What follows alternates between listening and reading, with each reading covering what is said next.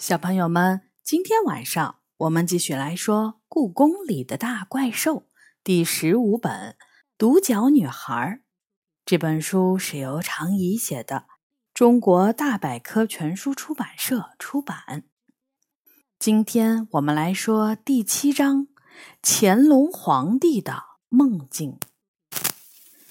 一个漆黑的夜晚，妈妈从仓库回到办公室。用钥匙开锁的时候，发现大门的玻璃上贴着一张泛黄的纸条。谁给我留的纸条？为什么不发信息给我呢？他一边这样想着，一边把纸条撕下来带进屋里。借着屋里的灯光，他发现那是要求供货的详单。上面用很漂亮的毛笔字写着：“烦请造办处备各色纸张、彩绸、竹丝、火线、奇花、火炮、巧线、盒子、烟火、火人，于午门外架造鳌山高灯用。午门外要架鳌山灯。”我怎么没听说？他摇摇头，就把这张奇怪的单据扔进了抽屉里，继续忙自己的事情了。可是紧接着的第二天、第三天、第四天，每当他回到办公室，都会在门上发现新的纸条，上面写的内容基本上和第一天的一样。只是到了第四天时，多了“加急处置”四个大字。妈妈板起脸来：“谁在开这么无聊的玩笑啊？”第五天，妈妈回到办公室的小院时，手表的指针正好指向九点整。她看到一个穿着奇怪的小个子男人，正在偷偷摸摸的。往办公室的门上贴纸条。喂，你是谁？妈妈大声叫道。小个子男人被他吓了一跳，看到妈妈后，他松了口气。太好了，这里终于有人了。小个子男人快步走到我妈妈面前。我来了好几天，造办处都没有人。我不知道你们看没看到我留的纸条。是你留的纸条，那张供货单。妈妈上上下下打量着这个小个子男人，他穿着奇怪的老式夹袄，脑袋后面扎着长长的辫子，打扮的像一位从清朝穿越过来的工匠。虽然心里很纳闷儿，他为什么会这么穿。但出于礼貌，妈妈没有问出口。她听说过现在很流行复古装束，经常有人穿着古装进故宫拍照。小个子男人驼着背，一脸疲惫。没错，这几天工匠们一直在午门外等候，却没有收到清单上的材料。工匠，午门外。我不知道你在说什么，妈妈狐疑的看着他。我想清单上写的很清楚，除非你不认识字儿。男人不客气的说：“我们奉旨在午门外架造鳌山灯，你们理应给我们提供所需物品。”奉旨？谁的旨意？妈妈更糊涂了。当然是皇上的旨意。现在哪里还有什么皇上呀？妈妈开始怀疑这个男人是不是精神失常。男人震惊的瞪大了眼睛，他压低声音说：“你这是大不敬、杀头的罪。这里是紫禁城，紫禁城里怎么会没有皇上？”这里以前是紫禁城，但现在是博物馆。清朝最后一位皇帝早在一百多年前就退位了。妈妈从衣兜里掏出了手机，准备报警。你疯了！男人颤抖的手指指向妈妈。反正咱们两个人里肯定有一个疯了。妈妈低头拨打报警电话。就在报警电话接通的一刹那，小个子男人不见了。有什么需要帮助的吗？电话里响起了警察的声音。没，没有了。妈妈挂上电话，倒吸了一口冷气。撞鬼了。然后呢？行政科的李阿姨问。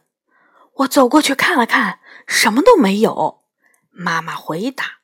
他真的消失了，真的没骗你。妈妈擦了擦前额上的冷汗，我真希望你在场。那个男人像被吹灭的火苗一样，突然不见了，连声音都没有。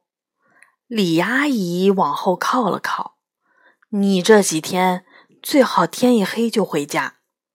可是这个星期正好是我值夜班。妈妈为难地说：“那怎么也要找个人陪你待在这儿？”我从作业本上抬起头说：“我可以陪你啊，妈妈。因为临近考试，妈妈已经一个多星期没有让我住在故宫里了。你还是乖乖回家复习吧。”我就知道妈妈会这么说。我在这里也会认真复习的，我保证。绝对不去找杨永乐和野猫玩儿，我信誓旦旦地说。再说，找其他人陪您的话，床这么小也睡不下呀。妈妈被我说动了，她沉思了一会儿，说：“好吧，看来也只能这样了。不过，你要是再考出上次那样的成绩，以后就别想进故宫了。”嗯，我点点头。这我有把握。上次考试是我上小学以来考的最差的一次，主要是因为数学上的失误。我居然没发现试卷的背面还有试题，所以我只做了三分之二的题就交了上去。这样。由于粗心导致的错误，我绝不会犯第二次。一直到天黑，我都严格遵守着我的诺言，认真复习功课，连晚饭都是妈妈从食堂里带回来的。晚上八点左右，妈妈去仓库巡查，我一个人待在办公室里，刚打算偷点懒。门就被敲响了，我打开门，看到了一个小个子男人站在门口。他穿着老式的夹袄，稀疏的头发被编成了辫子，拖在身后，一双眼睛周围布满了鱼尾纹。我简直不敢相信自己的双眼，紧紧闭上眼睛，然后又睁开，发现他还在看着我。这下我知道，他一定是妈妈碰到的那个鬼。你你好，你是谁？我有点害怕，战战兢兢地问：“剑姓何，大号何贵，我是午门外督办搭建鳌山灯的工头。我来造办处是催促架造鳌山灯所需之物资。”小个子男人有点儿不耐烦的回答：“什么是鳌山灯？”何贵的脸阴沉下来。我想造办处不会不知道皇上的旨意吧？我们领命必须在正月十五前搭建完鳌山灯。如果你们一直拖欠物资，完不成皇上的旨意，我们都会掉脑袋。这么说，鳌山灯是一种花灯？我猜，不，鳌山灯是一座登山。何贵努力控制着自己的情绪。自宋朝起，就有元宵节皇家观鳌山灯的传统，但在本朝搭建鳌山灯还是第一次。我们要搭建十三层高，所以需要很多的材料。造办处这边能不能？恐怕我帮不了你。我实话实说，我这里不是造办处。何贵跳了起来。什么？这怎么可能？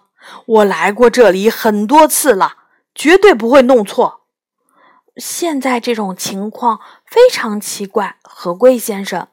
我低声说：“你所说的皇帝和宫廷造办处，早在一百多年前就不存在了。”我的话还没说完，何贵突然消失了。上一秒。他还在我面前急得跳脚，下一秒他就如一股烟一般消散了。看来真是碰见鬼了！一粒汗珠从我的额头上滑下来，我冲到妈妈的办公桌前，打开电脑，开始在网上查关于鳌山灯的资料。资料不太多。但我找到了鳌山灯的来历，《列子汤问》里说，距渤海东面亿万里的地方，有一条深不可测的海沟，被称为龟墟。龟墟上漂浮着五座仙山，山上有金色的宫殿和用美玉做成的楼阁。那里生活着通体洁白的神兽，长着挂满珍宝的植物。人要是吃了那里的花朵和果实，就可以长生不老。这五座仙山都是神仙们的居所，他们不停地往返于天地之间。虽然是神仙，但他们也有烦恼。仙山没有根基，总是随着水波漂移，没有一刻可以安稳。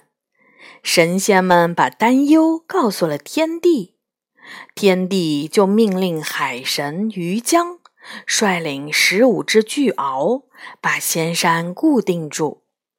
巨鳌分三班，每班五只，分别把五座山背在背上。六万年更换一班，从此仙山不再漂移。可令人没有想到的是，有一天，龙伯国的巨人跑来仙山钓鱼，居然钓走了六只巨鳌，这导致了两座仙山飘到了北极，沉到了海底。剩下的三座仙山仍然有九只巨鳌背负着，在东海矗立不动。从那以后，仙山也被称为鳌山。宋朝的时候，出于对仙山的崇拜，人们把彩灯堆成仙山的模样，把最下面做成巨鳌的形状。这种登山被称作鳌山灯。那时候的鳌山灯长五百三十米，宽三百六十步，中间还有十几层楼高的天鳌柱。搭建这样一座鳌山灯，至少需要几百名的工匠，花费两个月的时间。真是个大工程！我穿上大衣，出门朝着储秀宫的方向跑去。看来我是要违背和妈妈的约定了。我要去找杨永乐帮忙。我强烈怀疑，妈妈和我碰到的那个小个子男人，不是撞鬼这么简单。我三步并作两步，闯进了失物招领处。杨永乐。正在为失物招领处的夜间营业做准备，被我吓了一跳。小雨，我还以为是我舅舅。他惊喜的眨眨眼睛。有什么好事儿？我需要你的帮助。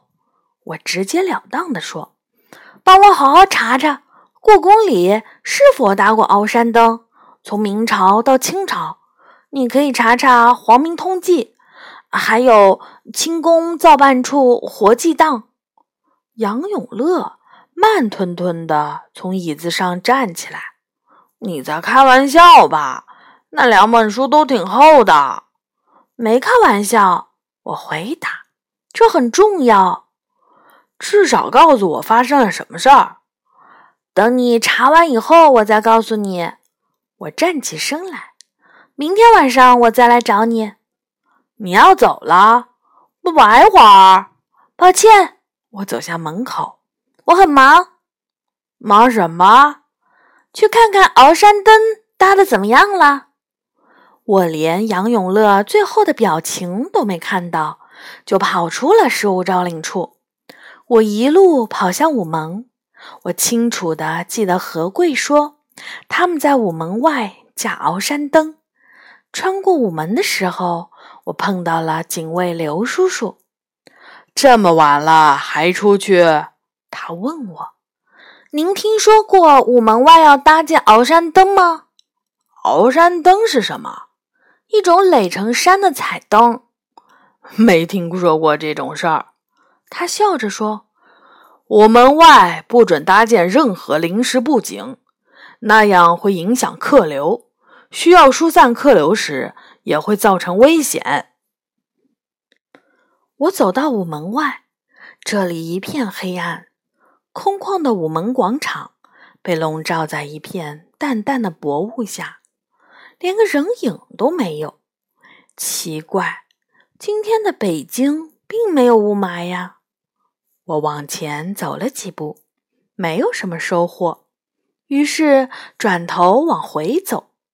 就在这时，一个高个子男人抱着一堆彩纸，匆匆忙忙从午门跑出来，与我擦肩而过。我迷惑地望着他。那个男人快步跑向午门广场，然后一头钻进雾里消失了。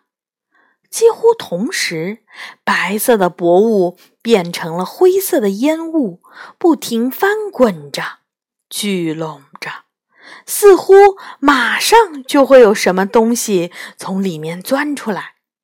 事实上，真有东西露了出来。那是一座登山的一角，美丽的花球灯闪耀着，但很快那些花球灯又消失在了灰色的烟雾里。第二天放学后，我去失物招领处找杨永乐。杨永乐坐在桌前，桌子上放着一个小笔记本和一瓶可乐。怎么样？我让你查的东西有收获吗？我着急的问。还不错，我查到不少鳌山灯的资料。快点告诉我。资料比较多，不过我做了一个简单的总结，估计对你来说够用了。他拍了拍笔记本说：“鳌山灯在明朝的皇宫里非常流行。早在永乐七年，明成祖朱棣。”就下令在乾清宫前树立七层鳌山，在寿皇殿前搭建方圆鳌山灯。永乐十年，他下令在皇宫的午门外扎鳌山万岁灯，与百姓一起欣赏。这之后，紫禁城里几乎每年都会打鳌山灯。中国国家博物馆里收藏有一幅《明宪宗元宵行乐图》，上面画的。就是明朝的鳌山灯，清朝呢？清朝的皇帝比明朝的皇帝实际的多，他们对这种既费钱又费力的东西不感兴趣，所以清朝以后，紫禁城里就再也没有架起过鳌山灯。这不可能！我清清楚楚的记得，何贵和那个高个子的男人穿的都是清朝的服饰。你会不会查漏了什么？我杨永乐怎么可能漏查？他撇撇嘴说：“我还没说完。清朝的确有一位皇帝对鳌山灯非常感兴趣，那就是乾隆皇帝。清宫造办处活记档里有记载，乾隆曾经下旨让苏州织造用彩绸扎制鳌山灯井。”并让造办处准备架造鳌山灯的材料和工匠，但不知道出了什么事儿，鳌山灯最终没有真正搭建起来。也许是因为大臣们怕皇宫着火，在最后的关头把皇帝给拦住了。明朝的时候，鳌山灯的确引起过火灾，彩灯都准备好了，但是却没有搭建。没错，杨永乐查看了一下笔记，就差一点儿，这就对了。我握紧了拳头，这样一切都能讲通了。我的直觉是正确的。现在你能告诉我发生了什么事儿吗？杨永乐把笔记本合上，于是我从妈妈碰到何贵开始。把整个过程给他讲述了一遍，我还是不明白，怎么就讲得通了呢？他问：“你想想，乾隆皇帝一定是非常向往鳌山灯，才会不顾费钱费力而下旨搭建。这中间一定有很多人反对过，但他都扛住了。”为的就是重现那个梦一般的仙境，到最后只差在午门外搭建这一步了，却因为阻力太大，他只能停手。但是在准备鳌山灯的这几个月，他一定不止一次梦到过鳌山灯的样子。所以，虽然没有搭建完成，但乾隆皇帝的梦并没有就此停止。他一定幻想过鳌山灯在午门外搭起来以后的样子。你的意思是，何贵，还有你看到的鳌山灯一角，都是乾隆皇帝的梦境？杨永乐一脸不相信的神情。我是这样猜想的。元宝曾经给我们讲过平行空间，你还记得吗？也许乾隆皇帝的鳌山灯在另一个平行空间里真的被搭建了起来，反射到了我们所在的世界里，就变成了他的梦。我耐心的解释，一定是空间出现了什么问题，所以我们闯进了乾隆的梦境里。空间出现问题，杨永乐皱起了眉头。这不会是兽谱封印被破坏的后遗症吧？乾隆年间被收进兽谱的怪兽走出了兽谱，几百年前乾隆皇帝做的梦出现在了我们面前。希望这只是巧合。无论是不是巧合，我们今天晚上都要去验证一下我的猜测。我对杨永乐说：“今天晚上九点，我们在午门集合。”你可别迟到，我准去。晚上八点五十五分，当我走到午门时，杨永乐已经等在那里了。天越来越冷了，他在寒风中搓着手。快点走，我等不及要看鳌山灯了。他催促着我。再等五分钟，我回答。为什么？不为什么，我的直觉。九点整。我们一起走出午门，脚踩在午门广场的石砖上。我环视四周，烟灰色的雾气模糊了广场上的一切。我拉着杨永乐，大步穿过浓雾。忽然，雾在我们眼前散去，一座十余层楼房高的灯山出现在了我们面前。数不清的工匠们正在它周围忙碌着，它是如此闪耀。过了一会儿，我的眼睛才适应了这耀眼的光芒。我从来没见过这么多花灯，它们被重重叠叠的垒在一起，竹子劈成的薄片构成了登山的骨架。山上有用彩纸制成的苍岩翠柏，有用竹子搭成的古寺禅林。有用丝绸制成的仙人、山妖、鸟兽、鱼龙，金龙在半空中飞舞，嘴里能吐出云雾；水里的鱼摇头摆尾。